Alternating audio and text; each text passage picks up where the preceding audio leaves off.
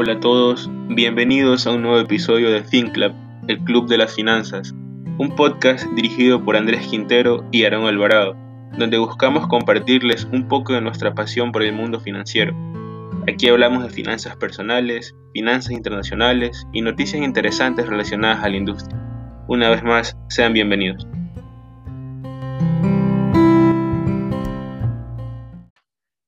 Hola, ¿cómo estamos? Este, estamos en el episodio, segundo episodio de FinClub, de nuevo acá con Eder. Eh, tenemos un tema de hoy que vamos a hablar sobre las finanzas ecuatorianas, sobre las casas de valores, sobre las, las bolsas de valores, cómo invertir en Ecuador, cómo funcionan los principales actores.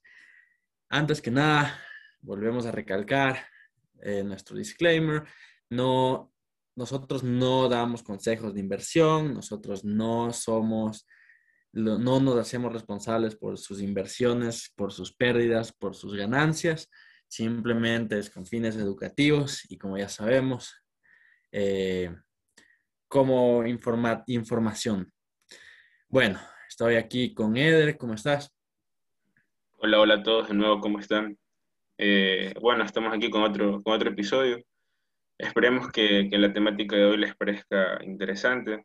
Hablaremos, como, como ya dijo Varón, sobre las bolsas de valores aquí en Ecuador y cómo, se, cómo funciona básicamente la inversión en Ecuador, que aunque, aunque pase a veces desapercibida, eh, aquí hay opciones de, inversión en el país. Entonces, eh, a ver, yo te, te voy a preguntar, Aaron, ¿Cómo, o sea, ¿cómo es esa nota? Que aquí, aquí en Ecuador tenemos dos bolsas de valores, en Quito y Guayaquil. Ya, a ver, te cuento. Hay dos bolsas, hay dos bolsas de valores en Ecuador, una en Quito y una en Guayaquil, como tú dijiste, BVQ, BVG. Son básicamente las mismas, el mismo sistema, las mismas comisiones, el mismo, todo casi igual. Em, pero para, durante todo este tiempo la gente cree que ni existen. Las acciones en Ecuador casi que nadie las toma en cuenta, nadie sabe que... Por eso te decía como que, o sea, chuta, tú, la gente dice, chuta, no, a veces tienen dinero y dicen, vamos de una como que a, invertir en Forex o a tratar de comprar acciones en cualquier plataforma que se les cruce por, por cualquier anuncio. Y teniendo a veces el capital para invertir aquí mismo en Ecuador, y tener una participación en una empresa ecuatoriana. Sí. Sí, obvio. Entonces la gente prefiere irse a lo internacional. Bueno, puede ser también por preferencia, puede ser por desconocimiento, pero bueno, hoy día vamos a, a contarles sobre cómo funciona, ¿no? Em, ya, básicamente las finanzas en Ecuador en cuanto a lo que es el mercado de valores tiene siete actores, me parece, sí, son siete actores principales, que son los emisores. Empezamos con los emisores. Los emisores son las compañías, las compañías públicas, las privadas, las instituciones, que todas estas financian sus actividades mediante la emisión de acciones o colocación de valores. Estas las, son las que publican en, en las bolsas, en las dos bolsas, y por donde ellos pueden llegar a financiar sus proyectos a futuro, ¿no? O sea, o sea que las empresas lo que hacen es, cuando están, cuando están listadas en bolsa, lo que hacen es buscar eh, financiamiento externo, ¿no? Y también barato, dicen, porque sale más barato a veces financiarse eh, a través de, de, la bolsa de valores que pedir el préstamo, un préstamo bancario para una empresa. Exacto, el costo de intereses de una emisión de para la bolsa es de 0.2, 0.02, dependiendo de la cantidad de, acciones que vayas a mandar. Las, resulta un poco más barato que, que, hacer un crédito, donde acá en Ecuador tienen tasas increíblemente altas, ¿no? Pero al mismo tiempo no siempre se consigue la misma cantidad de inversión, porque la gente acá en Ecuador, como te digo, no invierte tanto en esto, no tienen tanta capacidad económica como para invertir a gran escala en, las en las acciones emitidas por, digamos, Holcim. Entonces, no sé, no sé. esa, es una como que una desventaja también, que, que para entrar aquí a invertir en, en acciones también necesitas un, un, capital más o menos alto para el ciudadano promedio, ¿no? Pero bueno, eso lo explicaremos más adelante. Ya, las, de ahí van las, los inversionistas, perdón. Entonces, los inversionistas son aquellas personas que compran estas emisiones, que tienen los recursos económicos, que son de los que estábamos hablando, la gente que trabaja, la gente de otros empresarios, que compran, que tienen estos recursos económicos y compran una cantidad específica de, de, acciones que han sido emitidas con el fin de, obviamente, generar rentabilidad, ¿no? Entonces, el objetivo de todos ellos. De ahí van las bolsas de valores, que es exactamente la de Quito y la de Guayaquil. Las bolsas de valores son las que brindan el servicio para la negociación de estas acciones. Son, los, los, intermediarios, se podría decir. Son el intermediario entre el emisor y el inversionista. Entonces ellos las publican, tú en el sistema que está integrado ingresas tú el valor que vayas a, a invertir y ellos te, te, entregan los papeles, que son tus acciones. Tus... pero ojo que aquí no, o sea, uno no, uno no es el que, el que, el que invierte directamente, ¿no? Uno lo hace a través de, de una casa de valores. Exacto, eso voy. Ahí entran las casas de valores. Las casas de valores son compañías que están, que son sociedades anónimas y están autorizadas para realizar estas transacciones que realizan los inversionistas. Estas también como cumplen una función de intermediar, es decir, tenemos dos intermediarios en el proceso, la casa y la bolsa. Esta también cumple con, con digo, cobra su, su comisión, por hacer estas, estas, estas transacciones. Eh, también las casas de valores ayudan a estructurar las emisiones para las empresas. Por ejemplo, ellos las pueden colocar. Una empresa que, que quiere ingresar a la bolsa de valores eh, accede por medio de una casa de valor. Eh, de ahí tenemos el, la casa, la, el, perdón, el depósito de compensación, el centralizado. vale que se llama aquí. Ya, exacto. Este, este depósito centralizado de compensación es la compañía anónima que se encarga de proveer los servicios de depósitos. Además, son los que encargados de custodiar tu dinero, de conservar las acciones y de liquidarlas, de asegurarse que, las, que cuando tú compras tus acciones y quisieras liquidar esos papeles o que quisieras retirar tu dinero, ellos se aseguran de que ese dinero esté seguro y para ti de que esté registrada la transferencia, de que todo sea legal y de que tú simplemente logres sacar tu transacción de una manera legal y correcta. Entonces ellos se encargan de cuidarte más que nada. Ellos son como que los, los guardianes ¿no? de la, del dinero. O sea, son como que el ente que, regula. Exacto. Además ayudan a las empresas a resguardar ese dinero de los inversionistas. O sea, los dos se cuidan por medio de la casa, del, del depósito de compensación. De ahí van las calificadoras de riesgo, que son un poquito menos necesarias en el proceso, pero también entran, son actores que son más importantes para las empresas, ya que las empresas se, se, se, hacen de sus servicios para calificar qué tan riesgosas son sus acciones, qué, tan, qué tanto rendimiento podrían tener cuando tú las Se podría decir que, que, también que las calificadoras son como que los encargados de brindar esa, esa confianza ¿no? a los inversionistas. Eso ¿Por qué? Claro, ellos te entregan un, un, un, un, papel donde tu calificación es, es buena, entonces... No sé si he, escuchado a la gente esto de las AAA, las AA, las BBB, que parece el tamaño de las pilas. Sí, como el banco, los bancos que dicen, ah, sí tenemos AAA, AA.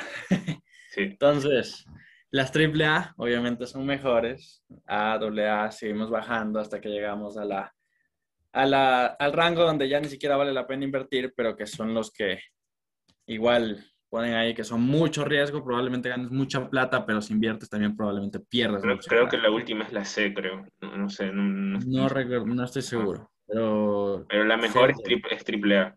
Triple A más, creo. Algo así. Porque haya más a menos. Y me acuerdo que, que, Correa también, ahorita que dices esto, hablamos de la triple A, doble A eh, que Correa decía que eso no, bueno, que a él no, él le daba igual, me acuerdo que lo dijo una vez en una entrevista. Que, que él, no, él no estaba viendo nada de AAA ni AA, que eso lo creó el mercado eh, para, para también hacer ganar plata a las calificadoras y todo es un negociado, ¿no? Que en parte sí puede ser, pero a la final es así como, como se rigen los mercados internacionales, ¿no? O sea, uno tiene que someterse a lo que, a lo que hay, ¿no?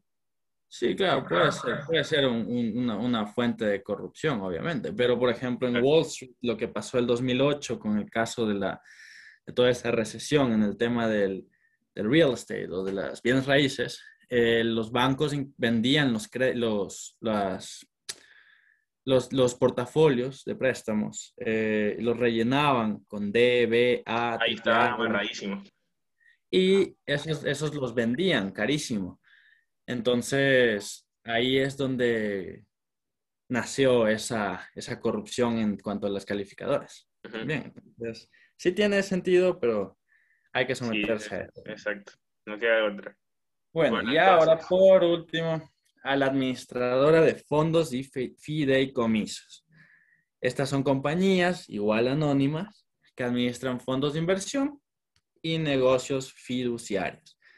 Eh, sobre estas específicas no conozco mucho, pero yo tengo entendido que tú sí. Nos puedes comentar, puedes contar un poquito sobre cómo funcionan estas.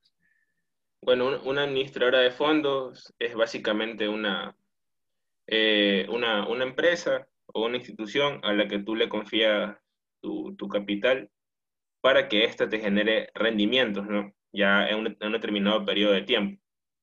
O sea, eh, obviamente la gente invierte en estas administradoras de fondos porque desea obtener una, una mayor rentabilidad que, o una mayor tasa de retorno de su inversión que metiéndola, por ejemplo, a un depósito a plazo fijo en un banco. Eh, tienen obviamente su riesgo. Cabe, cabe recalcar que estas, estas perdón, administradoras también eh, cada fondo de inversión que hay dentro de estas administradoras está debidamente eh, calificado por una, por una calificadora de riesgos, tiene su calificación, eh, se la puede ver en, en, las páginas web de, de, estas administradoras.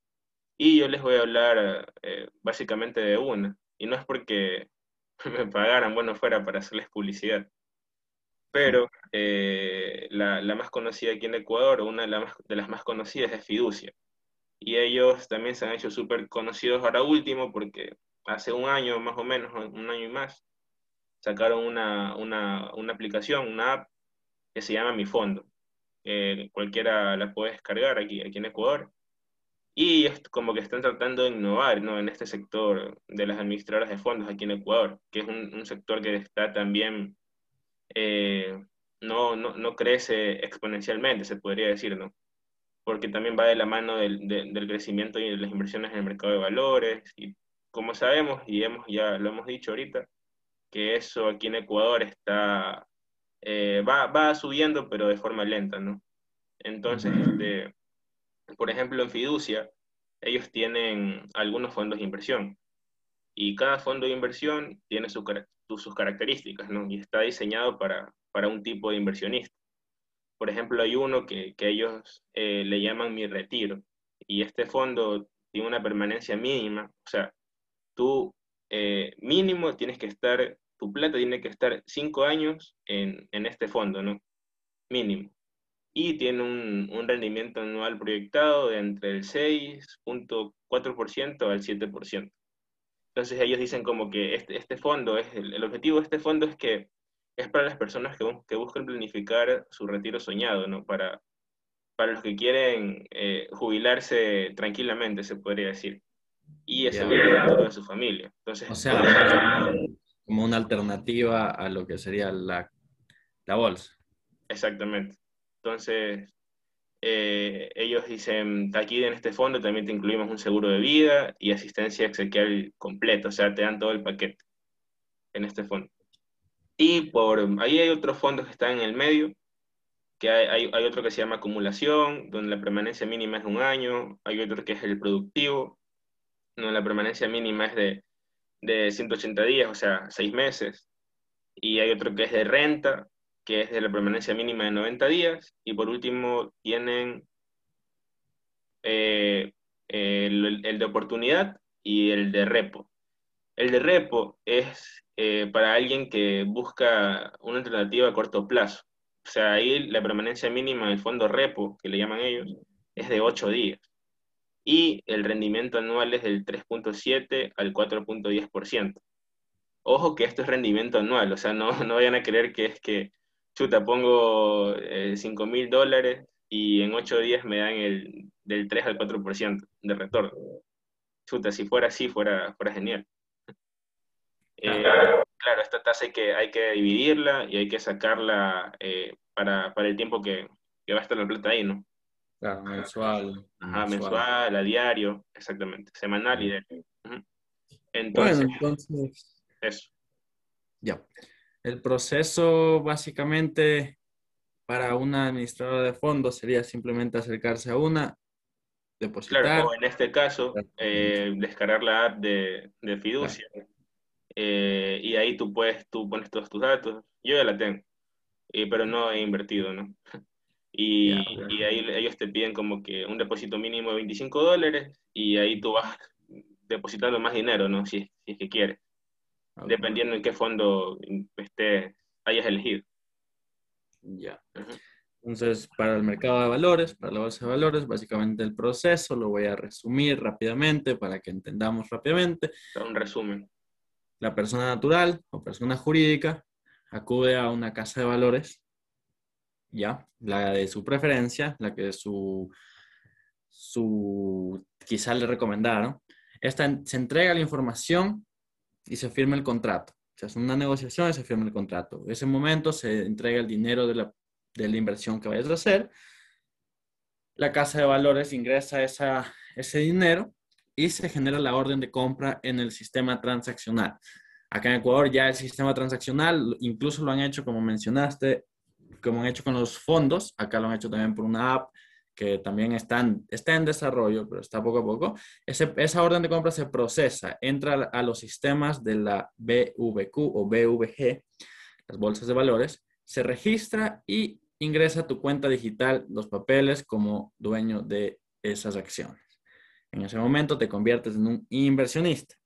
Y tengo entendido que tú tienes experiencia en eso, que has invertido acá. Yo no lo he hecho, no conozco mucho de esto, pero cuéntame cómo te ha ido ¿Qué tal es el retorno? ¿Cómo son los portafolios? ¿Cómo es? Sí, en esto, como, como dices, tengo, tuve una experiencia. Que más lo hice fue para, para saber cómo, cómo se movían las cosas aquí en Ecuador, ¿no? Entonces, como tú bien explicaste, el, el proceso, tal cual, es, fue lo que, lo que yo viví, lo que pasó. O sea, tú lo que haces es, tienes el dinero y ya viste como que una empresa aquí en Ecuador donde invertir sea, sea corporación favorita, que es la más, eh, la acción más líquida se podría decir, porque es la que más se transacciona, es decir, si tú la quieres vender, es la que más rápido vas a, vas a poder vender, entonces es la que más se transacciona aquí en Ecuador. Por ejemplo, eh, de ahí tenemos eh, acciones como de, Banco Guayaquil, Banco Bolivariano, de Holcim, de Cervecería Nacional, etc. Entonces, una vez que tú eliges como que la, la empresa en la que quieres invertir, ya tienes que, el siguiente paso es buscar una casa de valores. Y ahí sí yo, eh, mi, primera opción fue una que se llama Axival. Y a esta casa de valores, eh, yo recuerdo que fui a las oficinas de, en Guayaquil, en el World Trade Center. Entonces eh, me dieron algunas vueltas. básicamente me, fue súper eh, tedioso, porque era como que yo les estaba pidiendo de favor que, que, me, que me hagan el proceso de la compra de las acciones, ¿no? Entonces imagínate. O sea, por ahí el servicio de atención al cliente, cero, cero sobre diez. Eh, incluso yo tuve que llamar, o sea, hablé allá en las oficinas con, con, una persona, le pedí, me dijo que no estaba la persona encargada, o sea, sí, como que como que mm, le estaba, tenía que rogarles para que me hagan el favor de, de, comprar las acciones, ¿no? Entonces ahí busqué otra opción y ahí, ahí llegué a la, a la, casa de valores Banrío. Y en Banrío sí la experiencia fue, fue ya mucho más agradable. Ahí me acuerdo que el mismo día que... Esta casa de valores está en Guayaquil también, es una casa de valores netamente guayaquileña, porque Axival es, es quiteña, pero tiene oficinas en, en Guayaquil. Entonces en Banrío hablé directamente con un asesor, eh, todo se hizo súper rápido, yo el primer día eh, deposité ya el valor que quería invertir junto con la comisión a, a una cuenta corriente de la casa de valores y ya después ellos se encargaron del proceso de comprar las acciones. Y aquí cabe destacar que el costo que, o la comisión que te cobra la casa de valores por comprar acciones aquí en Ecuador es de entre 150 y 200 dólares. Mm. Eh, ya depende del monto que, que, quieras invertir y las acciones, el número de acciones que quieras comprar, ¿no? Entonces, yo, por ejemplo, compré 2.000 dólares en acciones de la favorita. Entonces, yo terminé pagando 2.200 dólares por, por, esa, por esa inversión, ¿no? Eh, claro. Entonces, entonces, estos 200 dólares es la, es la comisión de la, de la casa de valores por, la, por ejecutar la operación. Bueno, entonces ahí todo fue, para que todo súper bien ahí en, en Banrío.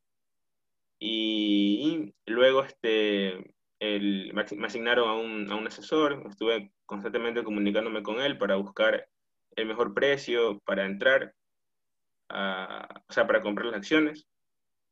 Y este, bueno, después por, por otros motivos tuve que vender las acciones y aquí les, también les digo que el costo o la comisión que, que cobra, porque también la Casa de Valores también cobra por, por, por vender las acciones. Eh, la, la, comisión que, que, ellos cobran es del, de, de, 100 dólares, ¿no? Para, para, vender. O sea, cuando tú compras acciones, ellos cobran 200 dólares, cuando las vas a vender, ellos te cobran 100 dólares. Entonces ahí tenemos por ahí un costo de 300 dólares aproximadamente por, por entrar y salir a, aquí en el mercado de valores ecuatoriano. Entonces, imagínate. Eh, ajá, súper alto. Bueno, pero tú ya tienes experiencia en eso. La gente que no tiene experiencia en eso también, además de seguir tus consejos y las casas y buscarlas mejor, también tiene la escuela de inversionista en la Bolsa de Quito. Esto ofrece, se ofrece gratis, se ofrecen módulos, es una buena opción. es una buena opción, pueden aprenderlo de esa forma, aprender un poquito más aplicado todo, cómo administrar, cómo invertir. Entonces también hay más opciones. Bueno, y antes de terminar ya para finalizar, ¿qué piensas? Dime tu opinión sobre, digamos, yo tengo 10 mil dólares, quiero, quiero generar algún tipo de, de renta, algún tipo de, de, de no sé, alguna, tú sabes, algún rendimiento chévere y ya, pues yo quiero ganar platito. ¿Y cuánto, qué me recomiendas? ¿Me meto en la bolsa de acá? ¿Me meto en la bolsa de, de Wall Street, allá con los gringos? ¿O me quedo y me meto acá en una póliza en el banco Pichincha? Ya lo creo yo. Y eso, eso depende de, de, cada, de cada persona también, ¿no? Porque, bueno, si eres una persona joven y tienes esa cantidad de dinero, me imagino que buscas eh, y un poquito de, de, de, más riesgo, ¿no? Eh, a diferencia de que sea una persona ya eh, madura o, o, o, así, ¿no? Ya un, poco mayor, que ellos lo que son más conservadores en ese sentido, ¿no? Tienen un poco más de temor en, de dónde van a invertir la plata, dónde van a meter la plata. Entonces ya, por ejemplo, supongamos que en el caso hablemos de, de gente como nosotros, ¿no? De, gente joven aún, que, esté, que no tenga mucha aversión al riesgo y que esté decidida a, a, invertir. A esta gente yo lo que, lo, que le recomendaría es más es comprar este, acciones afuera del, afuera del Ecuador.